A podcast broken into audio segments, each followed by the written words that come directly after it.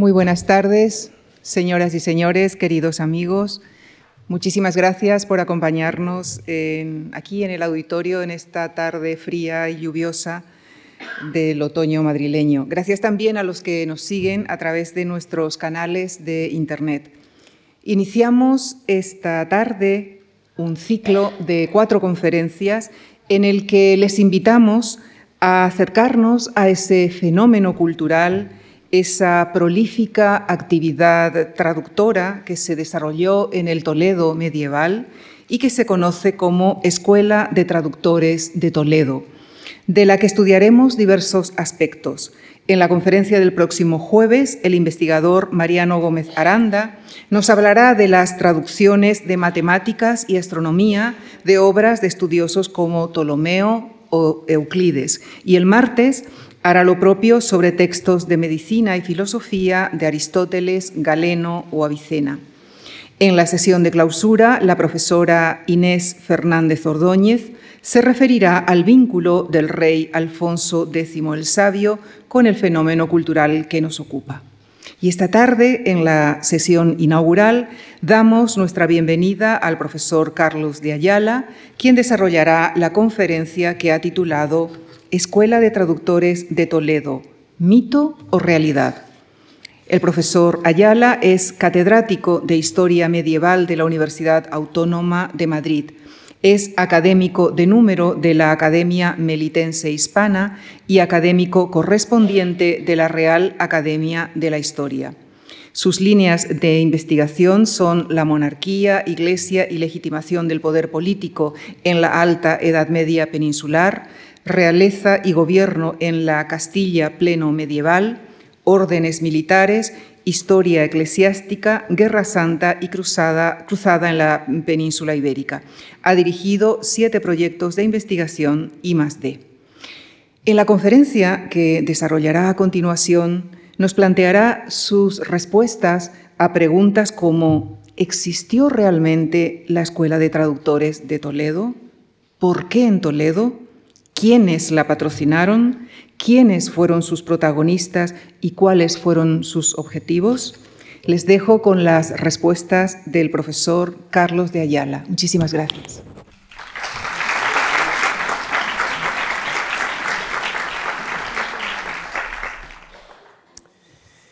Muy buenas tardes. Eh, ante todo, quiero agradecer a, a Lucía su generosa y amable presentación. Quiero agradecer asimismo a la Fundación esta, esta invitación, que afortunadamente para mí no es la primera y, por la que me siento desde luego muy, muy honrado. Bien, vamos a, pasar al tema que nos, que nos reúne aquí esta tarde. Y si les parece, lo, vamos a hacer mm, con una pregunta directa. Una pregunta directa y, quizá incluso un poco provocadora. ¿Existió alguna vez la Escuela de Traductores de Toledo? La contestación va a ser, eh, si cabe, más directa y quizá algo más provocadora. No, realmente nunca existió la Escuela de Traductores de Toledo. Por lo menos no existió, eh, si por escuela entendemos lo que habitualmente entendemos hoy día. Una escuela puede ser dos cosas.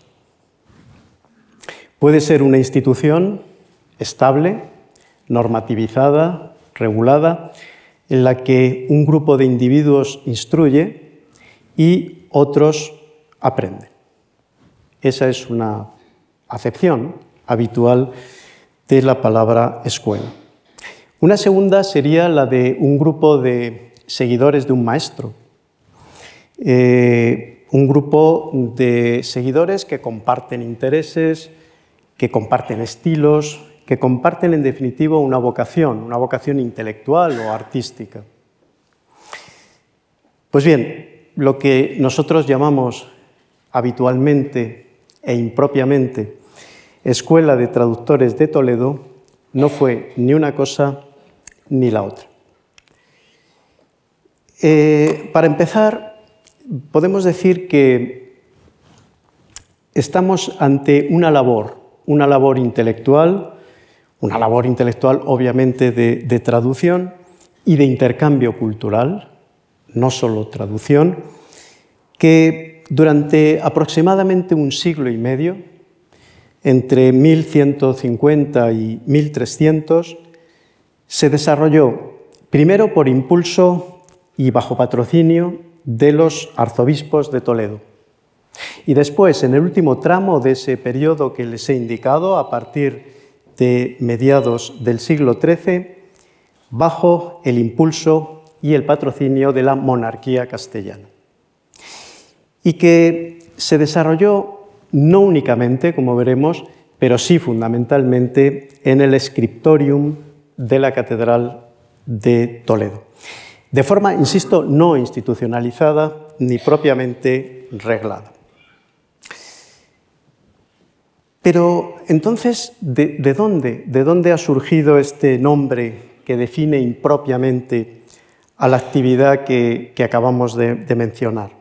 Y además, eh, fíjense, eh, un nombre, eh, una definición que se ha consagrado hasta el punto de, en la actualidad, existir una institución oficial que se titula de esta manera. Es una institución que depende de la Universidad Pública, de la Universidad de Castilla-La Mancha.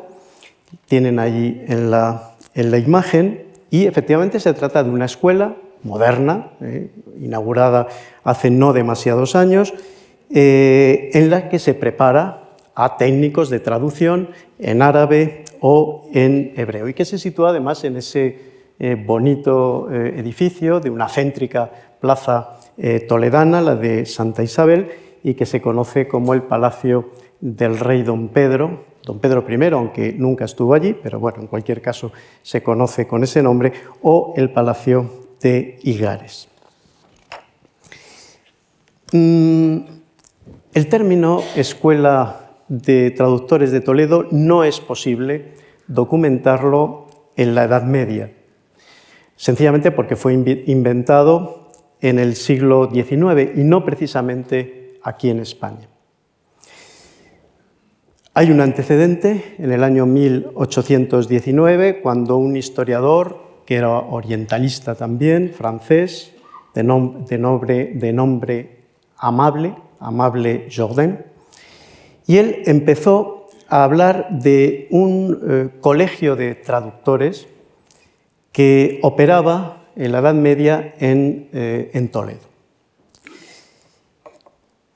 Pero va a ser más adelante, ya en el último tercio del siglo XIX, cuando un filólogo alemán, su nombre es eh, Valentín Rose, en el año 1874 empezó ya a utilizar de manera sistemática esta expresión, Escuela de Traductores de Toledo, que precisamente a partir de entonces hizo fortuna.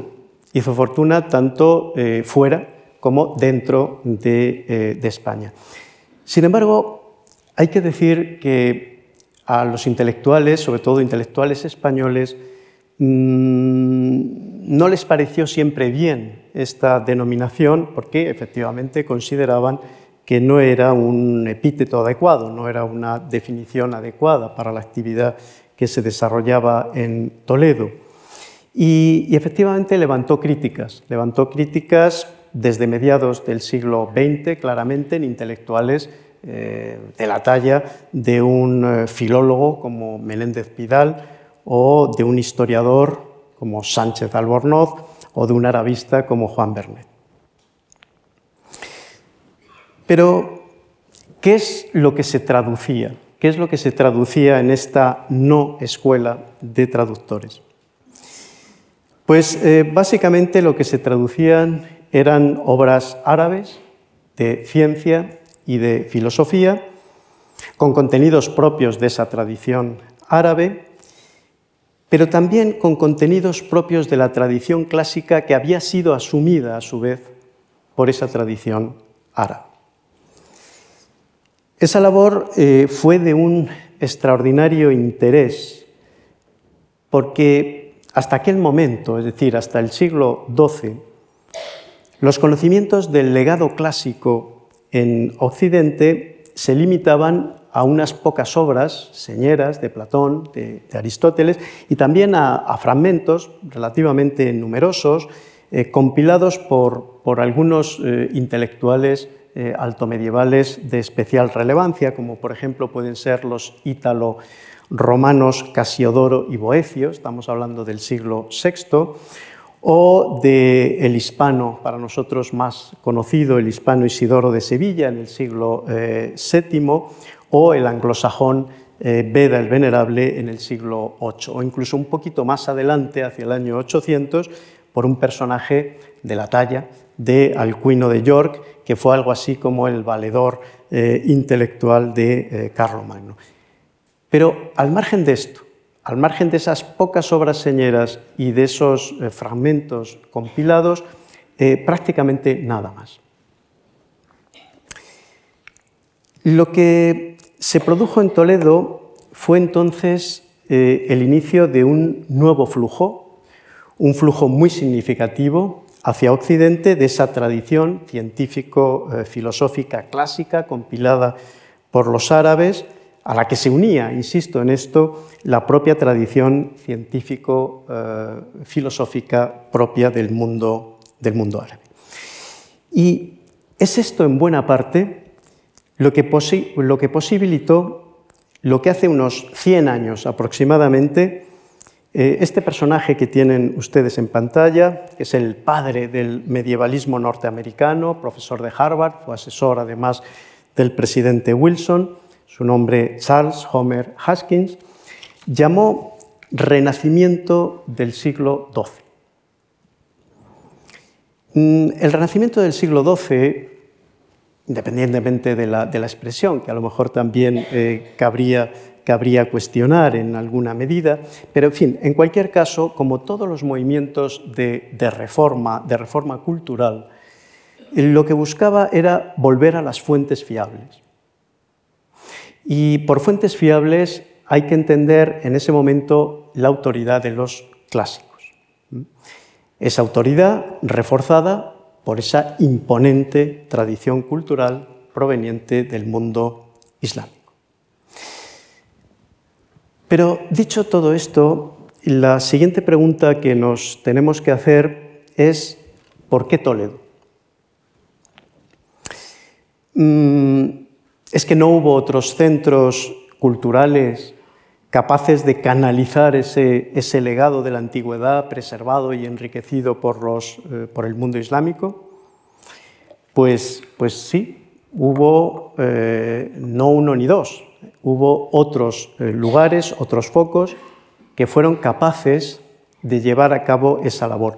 Yo simplemente aquí les voy a indicar dos especialmente conocidos y especialmente reconocidos en ese sentido, que es el monasterio de Ripoll, Santa María de Ripoll, eh, monasterio catalán, en donde en el siglo X un personaje curiosísimo, un personaje muy relevante, su nombre era Gerberto de Aurillac y que se iba a convertir en el futuro Papa Silvestre II, se hizo con traducción, con una traducción eh, al latín de un tratado científico sobre el astrolabio. Eh, como saben ustedes, el astrolabio es un instrumento de orientación que se basa un poco en la mediación de las posiciones y de la altura de los astros. Bueno, pues el, eh, futuro Papa lo que hizo es efectivamente desplazarse a Gerona, a Cataluña, para hacerse con ese, ese tratado científico. Mm, es el manuscrito 225 de Ripoll, un manuscrito bien conocido, proveniente en todo caso de eh, Oriente y hoy día se conserva en el archivo de la Corona de Aragón. Pensemos también en ese otro foco que es el monasterio de Montecassino. En este caso, monasterio bien conocido, benedictino, en la Italia meridional, concretamente al sur del Lacio. ¿eh? eh, donde un personaje también muy interesante, Constantino el Africano, un converso, converso del Islam, eh, no sabemos si de origen cartaginés o de origen, o de origen siciliano, pero bueno, eh, este personaje fue capaz de poner al día en Occidente la ciencia médica cultivada por los árabes, ¿eh? efectuando toda una serie de traducciones. Habría otros focos, como les digo, no, les voy a cansar, el, el propio reino de Sicilia, de Roger II, en el siglo XII, pero Fíjense, nada de ello, nada de estos focos es comparable con la intensísima actividad de trasvase cultural que se detecta en Toledo a partir de mediados del siglo XII. Cuando esa labor empieza a documentarse, eh, hacía menos de un, de un siglo que la ciudad, la ciudad de Toledo, había caído en manos de los cristianos, en manos de Alfonso VI. Eh, esa conquista de Toledo se produce en el año 1085, después, como saben ustedes, de que se produjera esa fragmentación eh, del antiguo eh, califato de Córdoba, que generó un mosaico heterogéneo de pequeños principados, que conocemos como taifas, que debilitaron extraordinariamente la, eh, potencia de Al-Ándalus y esto permitió a los cristianos ir avanzando a costa de ellos. Bien, mm, Toledo, al igual que otras importantísimas ciudades eh, andalusíes, como puedan ser Badajoz, o como pueda ser Zaragoza, o como pueda ser Sevilla, eh, participaban del eh, esplendor, el extraordinario esplendor de la vieja capital del califato, esa vieja capital, Córdoba, que quizá con notable exageración se llegó a decir que en su biblioteca, la biblioteca eh, organizada o compilada por el califa al-Hakam II, llegó a concentrar cerca de 400.000 volúmenes.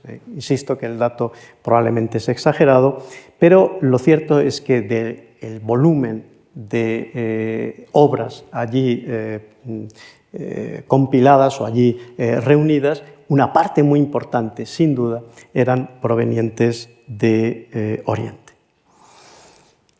Mm, Toledo, por supuesto, no llegó nunca al nivel cultural de, Córdoba, pero sí sabemos que a raíz de la disolución del califato, una buena parte de esa biblioteca, de esa magnífica biblioteca de Al-Hakam II, acabó eh, en, Toledo. Ahí tienen la taifa toledana, eh, donde curiosamente, antes de la conquista, no mucho antes, ¿eh? Poco, antes de la conquista cristiana, una dinastía, la dinastía local, de origen bereber, los Banu Dilnun, concretamente el rey Yagya al-Mamun, había creado un centro de estudios astronómicos. Eh, en él trabajó un célebre personaje que tienen ahí representado a la derecha, que es el célebre Azarquiel, ¿eh? el de los ojos zarcos, el de los ojos azules. ¿no? Él fue el creador de un astrolabio especialmente sofisticado, desarrollado, que conocemos como azacea, que tienen ahí en la imagen. Y fue también compilador de una primitiva versión de las tablas toledanas, capaces de medir, como saben, los movimientos planetarios y que servirían de base a las posteriores y muy conocidas tablas alfonsíes. Pero además de este eh, bagaje cultural de partida, que ya de suyo es un tema fundamental para entender el papel de Toledo eh, del que vamos a hablar esta tarde o del que estamos ya hablando esta tarde, Toledo, a diferencia de otras ciudades andalusíes, conservó durante mucho tiempo, mucho tiempo después de la conquista, conservó un volumen de población árabo parlante grande muy grande. Miren, se calcula que la población de Toledo a mediados del siglo XII sería de unas 30.000 personas, aproximadamente.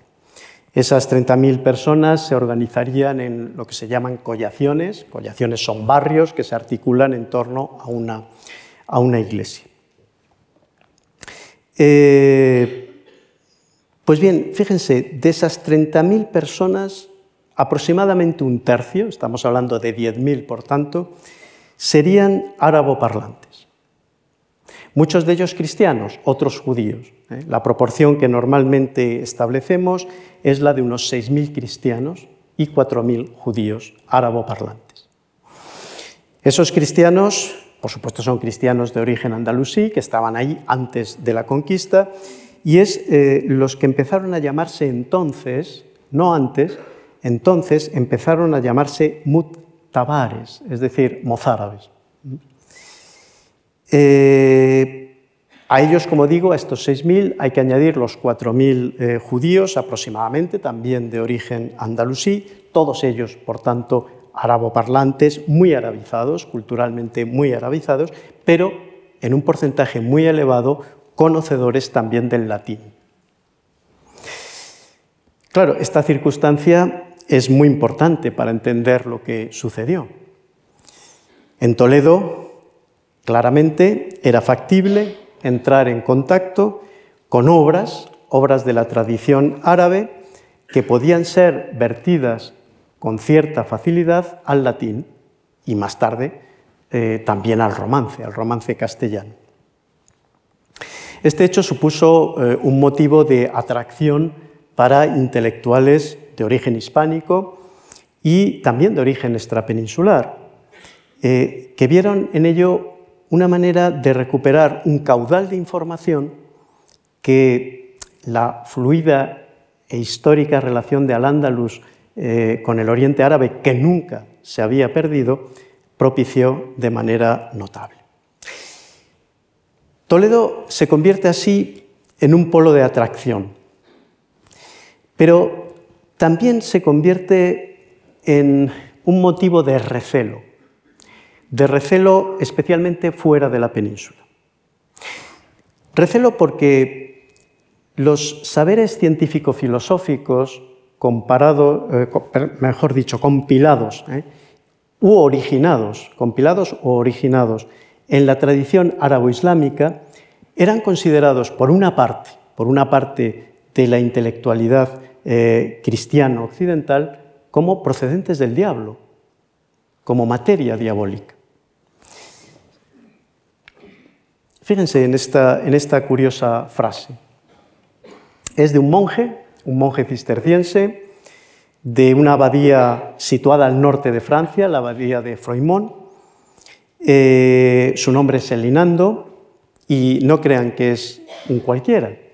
Este Elinando era un experto en autoridades clásicas, también un experto en patrística, impartió clases en la universidad, en la Universidad de Toulouse, entonces se llamaba Estudio General, y en el año 1231 escribe esa frase que tienen, que tienen ahí. Dice, los clérigos van a París a estudiar las artes, a Orleans a estudiar a los autores, a Bolonia a estudiar los códigos, a Salerno los medicamentos, a Toledo los diablos y a ninguna parte las buenas costumbres. Como ven, nuestros, algunos de nuestros actuales alumnos de Erasmus pues pueden verse reflejados quizá en esta, en esta frase. Pero fíjense, esta, esta eh, fama también persistió en la cultura popular hispánica sin necesidad de estar acompañada de recelo. Vamos a pensar, y, se lo voy a resumir muy brevemente, eh, en un cuento, un cuento eh, del conde Lucanor, el cuento número 11 concretamente, en el que don Juan Manuel, eh, que como saben ustedes estamos hablando de las primeras décadas del siglo XIV, nos habla de un deán, de un clérigo, deán de la Catedral de, Santiago, que fue a Toledo a que un experto en nigromancia, que era el maestro Illán, le enseñase su ciencia. El negromante, el maestro Ian, le quiso poner a prueba antes de que vertiera en él toda su sabiduría eh, y todas eh, sus artes eh, prohibidas. En el transcurso de sus enseñanzas, cuando le estaba efectivamente enseñando, el deán y el nigromante fueron sorprendidos una y otra vez por una serie de embajadas que iban informando al clérigo de su promoción. Primero, la promoción a arzobispo, después la promoción a cardenal y finalmente la promoción a papa. Eh, en cada una de esas ocasiones, cuando esto ocurría, cuando estos embajadores venían a informar de esa promoción, eh, el nigromante, eh, Don Illán, le pedía al clérigo que, bueno, que ya que estaba alcanzando esas cotas de, poder tan, tan, elevado, bueno, pues le hiciera un, pequeño favor, un pequeño favor en beneficio, en beneficio además no para él, sino para su hijo.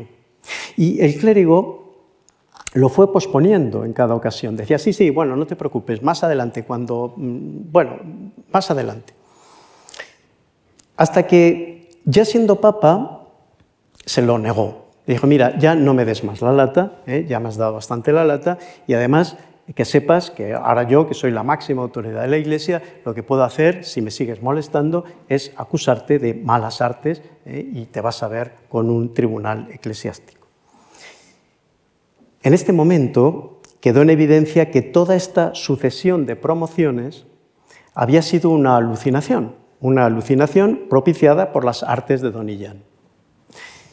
Fíjense, lo curioso es que don Juan Manuel, al eh, desarrollar esta narración, se refiere con absoluta naturalidad al nigromante.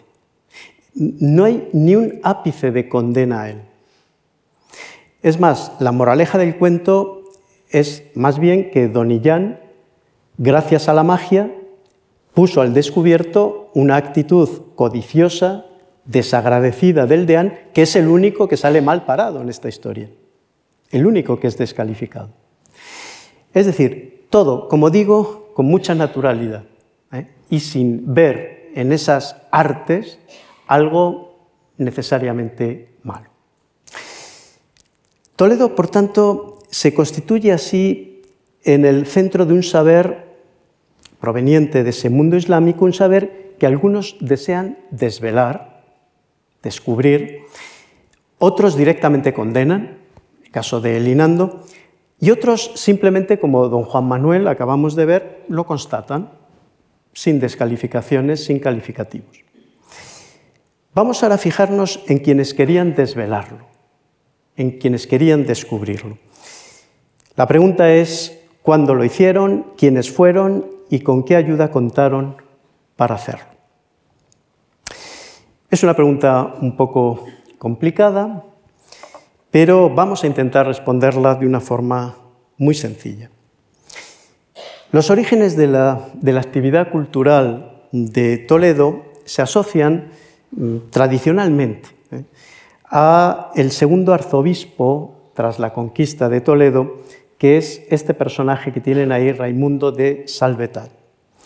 Raimundo de Salvetat el segundo arzobispo de Toledo tras la conquista, es un culto cluniacense. Es un monje cluniacense de origen franco, muy preocupado por cuestiones teológicas y al que aparece dedicada una obra, una pequeña traducción de una obra filosófica, ya digo, de muy poca, vamos, de una dimensión bastante eh, reducida, y que se debe a un sabio árabe del siglo IX de origen cristiano, es decir, un converso, en este caso, al Islam. Ese personaje es Gustave ibn Luca. Y el tratado trata acerca de la sutil diferencia que se puede establecer entre el espíritu y el alma.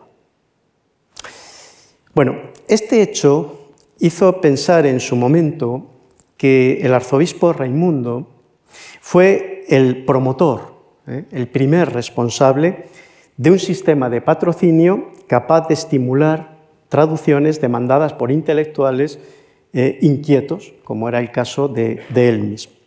Incluso, fíjense, se llegó a pensar en que esta iniciativa pudo relacionarse con la contemporánea visita a la península que justamente entonces, como digo, hizo eh, Pedro el Venerable. Pedro el Venerable es el famoso abad de, Cluny, que vino a la península, concretamente a, tierras de Castilla, para eh, recabar, para hacerse con eh, obras y con traductores para desarrollar su proyecto de traducción del Corán, que en ese momento se había planteado, y de otras obras árabes con fines polémicos y combativos frente al Islam.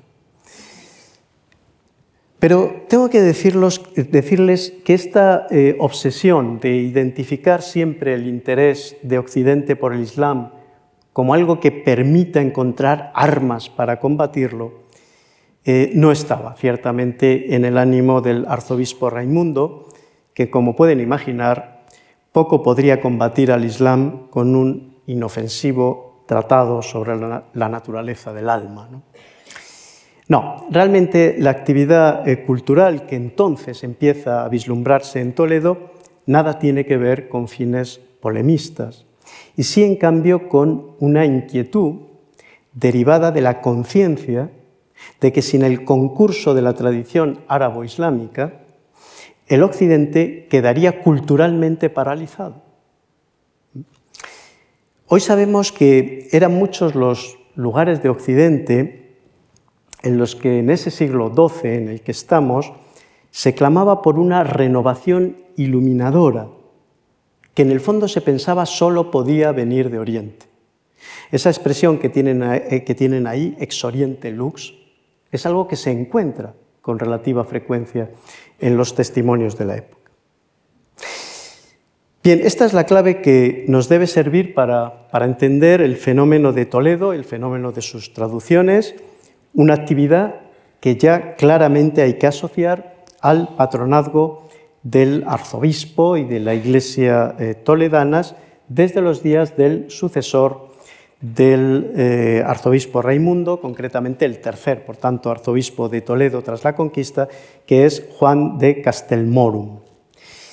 Em, también es un prelado de origen franco y durante su pontificado junto a traductores de nombre árabe, aparecen ya en este momento tres primeras grandes figuras de la primera fase de desarrollo de la actividad traductora. Nosotros vamos a ir viendo a continuación tres fases.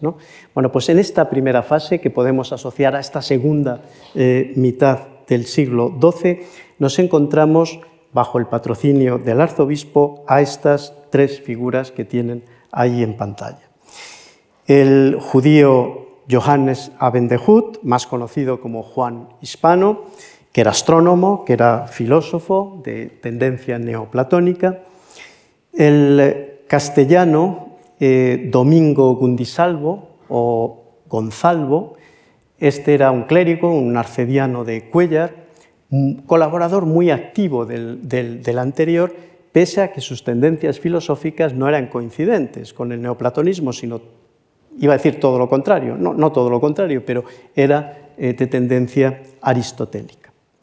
Bueno, pues ambos fueron capaces de ser cauce de transmisión a Europa de un caudal de sabiduría que entronca con tres corrientes muy activas en la tradición eh, religioso-cultural del mundo árabe.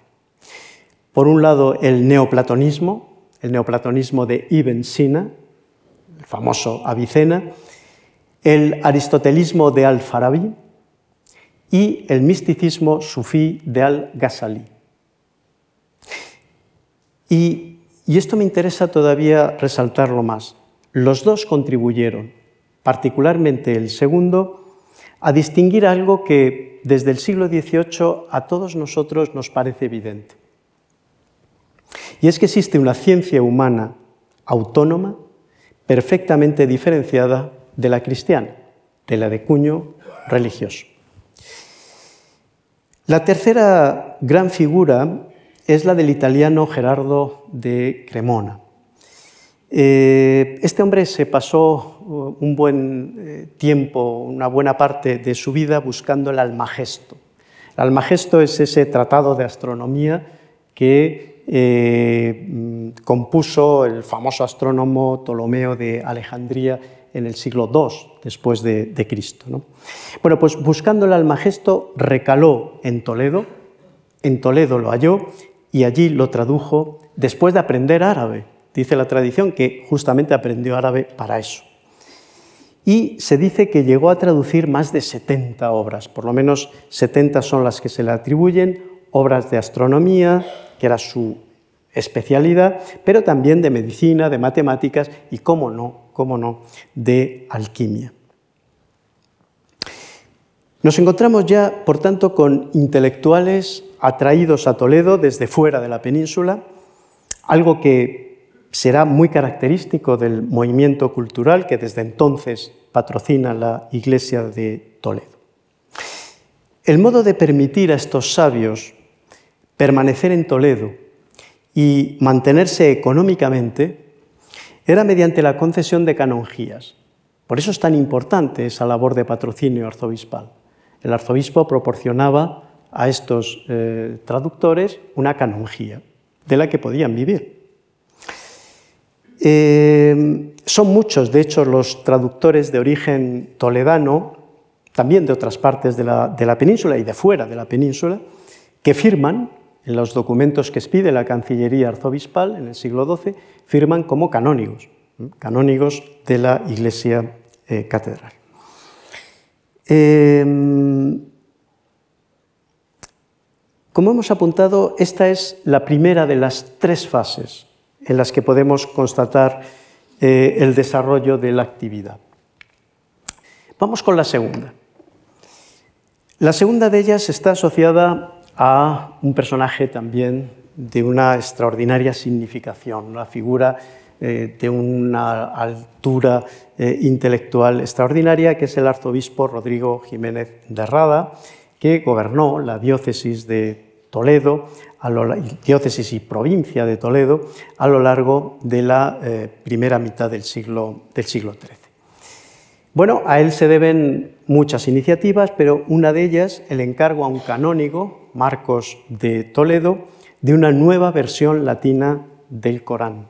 La primera es esa a la que aludí antes, eh, del abad de Cluny, de Pedro el Venerable, y la segunda se hace aquí, se hace en Toledo y la realiza por eh, iniciativa, por impulso de, Jiménez de Rada, este canónigo que les estoy eh, mencionando. Pero no solo traduce el Corán, traduce también una obra teológica atribuida a Ibn Tumart. Ibn Tumart es el célebre reformador magrebí que puso las bases del imperio almohade. Bueno, hoy dudamos de que esta obra, es la Áquila de, eh, Ibn Tumar, sea realmente de él. Lo dudamos. Pero en cualquier caso es atribuida a él. Es un tratado muy interesante, es un tratado sobre la unicidad de Dios. Intenta demostrar mm, racionalmente, mm, con argumentos racionales, la unicidad, ¿eh? el monotismo radical del mundo islámico. Nuevamente, el peso interpretativo de la tradición historiográfica quiere ver en ello otro capítulo en la ofensiva, en este caso ideológica, contra el Islam. Pero hay indicios probatorios que la cuestión va en otra dirección. Más bien la necesidad que vio el arzobispo, el arzobispo de Toledo, en apoyarse en propuestas religiosas de sus adversarios políticos, los musulmanes, los almohades, para afianzar su propio discurso teológico. Mm, este es un tema complejo en el que desgraciadamente no podemos entrar aquí por razón de tiempo, pero sí conviene señalar que fue nuevamente la inquietud intelectual, en este caso del propio arzobispo, que por cierto es el primer occidental que escribió una historia de los árabes. Es esa inquietud, digo, la que llevó a realizar unas, unas traducciones en las que intentar encontrar claves culturales que son propias del mundo islámico, pero que son capaces de desatascar ese callejón sin salida al que en ese momento había llegado la escolástica cristiana. Pero la gran personalidad intelectual de Marcos de Toledo no se limitó a servir en materiales para la especulación teológica de eh, Jiménez de Rada. Eh, él mismo, el, arzobispo, eh, em, bueno, mejor, vamos a pasar ya a, Marcos, el, propio canónigo Marcos de Toledo estaba muy interesado en la ciencia médica. Y a ella dedicó buena parte de la actividad traductora amparada en esa condición de asalariado, de canónigo de la Iglesia de Toledo. Él mismo contaba eh, que años atrás, como sabía árabe, eh, sus compañeros en una universidad, en un centro de estudios del que no da el nombre, no, sabemos dónde se encontraba, le animaron a que les facilitara eh, el conocimiento del médico griego Galeno, un médico, como saben, del siglo II después de Cristo, médico griego.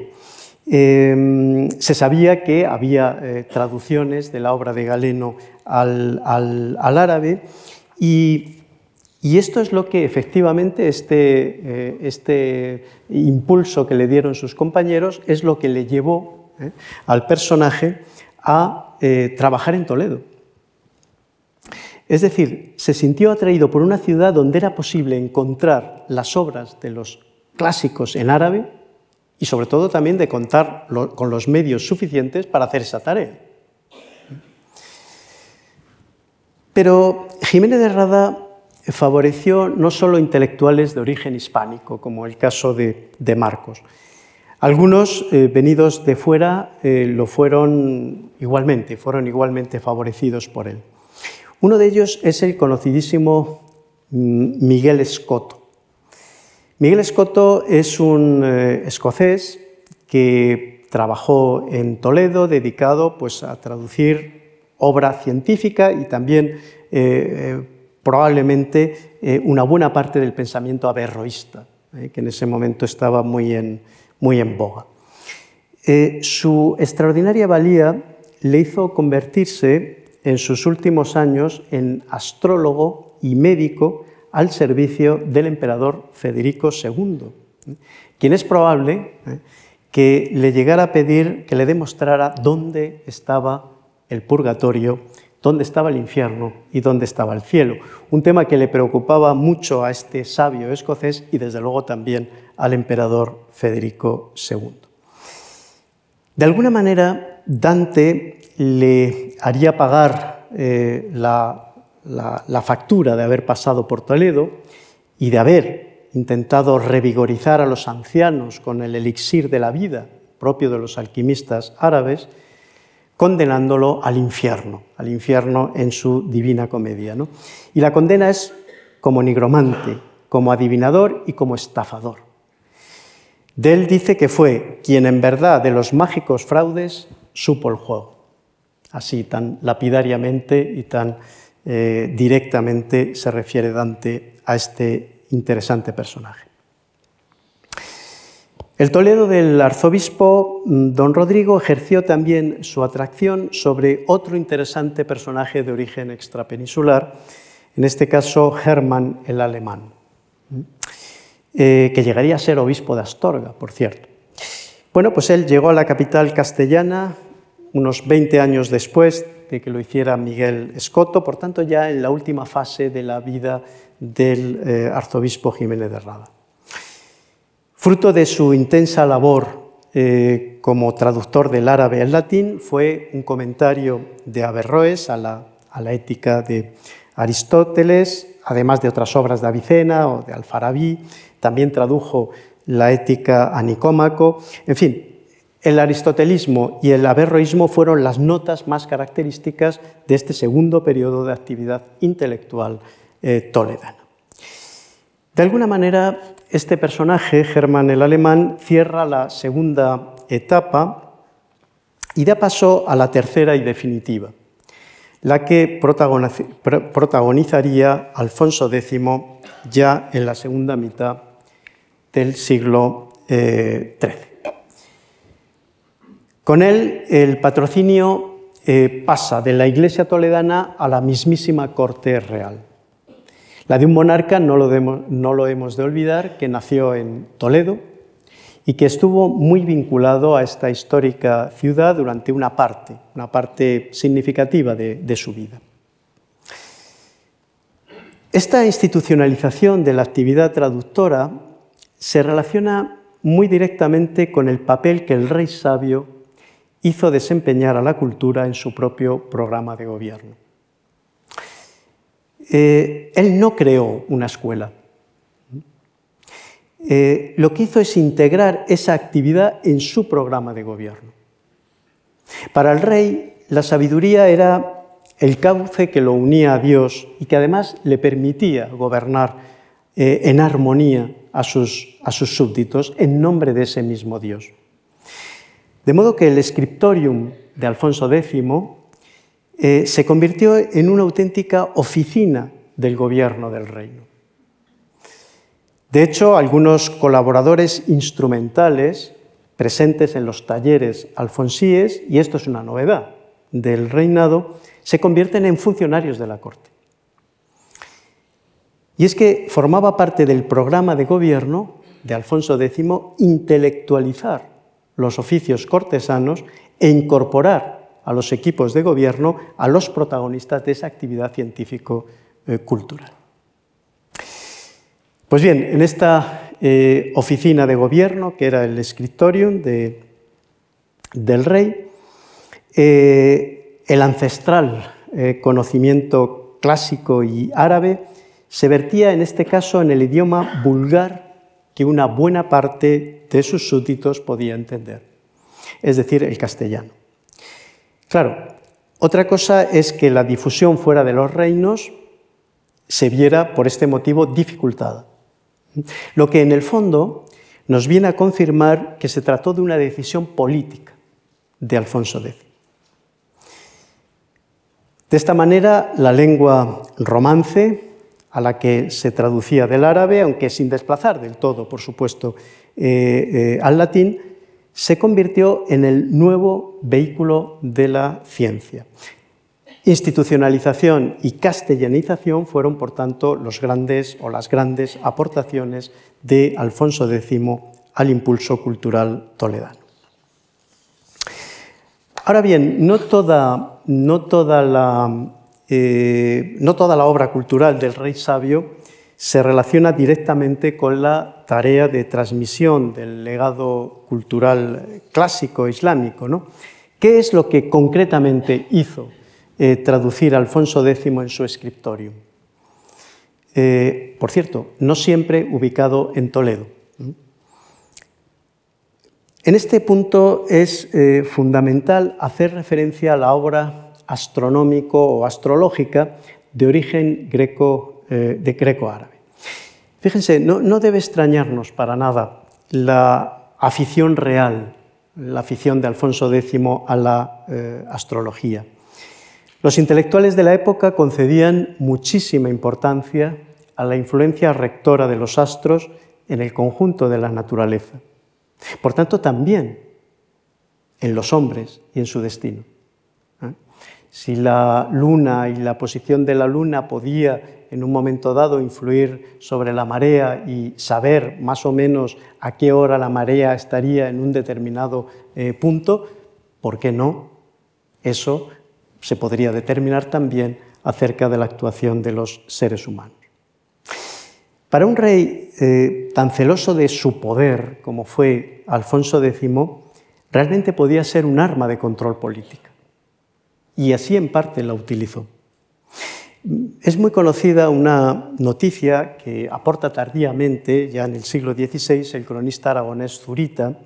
Lo hace sobre la base de algunos manuscritos, no todos, en fin, en algunos manuscritos de la eh, Crónica Geral de España de 1344. Bueno, pues en, ese, en esa tradición que se recoge ahí, se dice que Alfonso X habría procedido a la ejecución de su hermano, el infante don Fadrique, y de un aristócrata, Simón Ruiz de los Cameros, tuvo lugar esa doble ejecución en 1277, bueno, pues que lo habría hecho obedeciendo una predicción de desheredamiento que el monarca había interpretado como relacionada con ellos.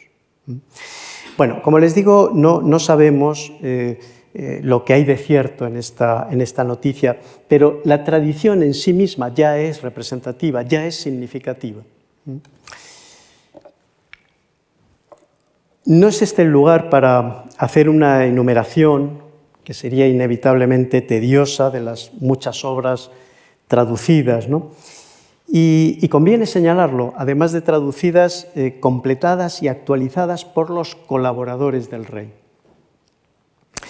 Un total de 15 sabios, cinco de ellos judíos, cinco extrapeninsulares de procedencia italiana, tres castellanos, dos aragoneses y solo un musulmán converso eh, al cristianismo, el famoso Bernardo el Arábigo. Por supuesto, el protagonismo judío en esta materia resulta decisivo. En este cuadro que he completado gracias a la exhaustiva información que eh, nos proporciona la profesora Laura Fernández, se puede ver el elenco de colaboradores debidamente identificados. Pero en cuanto a las obras eh, traducidas, por solo mencionar las que quizá fueron las tres eh, grandes colecciones compilatorias y misceláneas de astronomía, eh, astrología, citaremos las que tienen ahí. los lapidarios, que eh, son unos tratados sobre las propiedades de las piedras, el Picatrix, que es sobre magia talismánica, una obra original de un andalusí de nombre Maslama Ben Qasim al-Qurtubi, una obra del siglo, del siglo X, y finalmente el libro del saber de astrología, que es una compilación de 16 tratados destinados a la confección de horóscopos, entre otras cosas. Pero nos faltaría eh, todavía mm, contestar a una última pregunta. Lo vamos a hacer muy rápido porque ya estamos concluyendo. ¿Cuál era el protocolo de traducción desde el comienzo de esta actividad en el siglo XII? ¿Cómo se procedía? Bueno, pues como les digo muy brevemente, se admite en general que la mayor parte de los eh, eh, la mayor parte, digamos, de estas, de estas eh, o la técnica habitual, la técnica habitual de las traducciones sería una traducción directa del árabe al, al, latín y consistiría en que un árabo parlante traducía directamente y en versión del árabe al vulgar romance. Y al mismo tiempo un clérigo vertía al latín ya por escrito la traducción oral. Ese es el procedimiento, muy, simple. ¿eh? Es decir, se va traduciendo directamente y luego un clérigo, a su vez, vierte al latín lo que es un discurso puramente oral. Este último era el resultado que, lógicamente, acababa conservándose. Eh, la novedad que introdujo Alfonso X, tal y como hemos indicado, es que la versión oral en lengua vulgar realizada desde el original árabe, se convertía ahora en versión castellana escrita, que seguramente más tarde podía a su vez ser traducida al latín. Lo que pasa es que esto último no debió de ser algo muy frecuente porque no es muy común que conservemos las dos versiones, la romance y la latina de un mismo eh, original árabe. Y ya para concluir, y a modo de conclusión, me gustaría que nos quedásemos con cuatro ideas, fundamentalmente, que tienen, que tienen ahí en pantalla. La primera es que nunca hubo una escuela de traductores de Toledo propiamente dicha. La segunda idea es que durante la segunda mitad del siglo XII y las eh, primeras décadas del XIII, lo que se produce con centro en Toledo y bajo el patrocinio de los arzobispos, es una intensa labor, ciertamente, de transmisión cultural que permitió alimentar el llamado renacimiento cultural del siglo XII con ese legado clásico, eh, clásico arábigo, hasta ese momento en buena parte eh, ciertamente cortocircuitado. En tercer lugar, esa labor, y esto es importante también señalarlo, no tiene nada que ver con estrategias polemistas con el mundo islámico. Es una labor que nace de la inquietud cultural. Y me atrevo a decir que de alguna manera muere con esa inquietud, aunque pueda ser utilizada también, sobre todo en la última fase, con fines políticos, pero nunca está presente esa intención polémica frente al Islam, o por lo menos esa no es, ni mucho menos, eh, el presupuesto de partida. Y ya, finalmente, Alfonso X eh, sería el responsable de la institucionalización no de una escuela, quiero dejarlo esto claro, no, él no institucionalizó la escuela, sino una actividad a la que imprimió, eso sí, el sello y la intencionalidad política que impuso, en definitiva, a toda la obra salida de su escritorio. Y nada más, muchísimas gracias por, por su atención.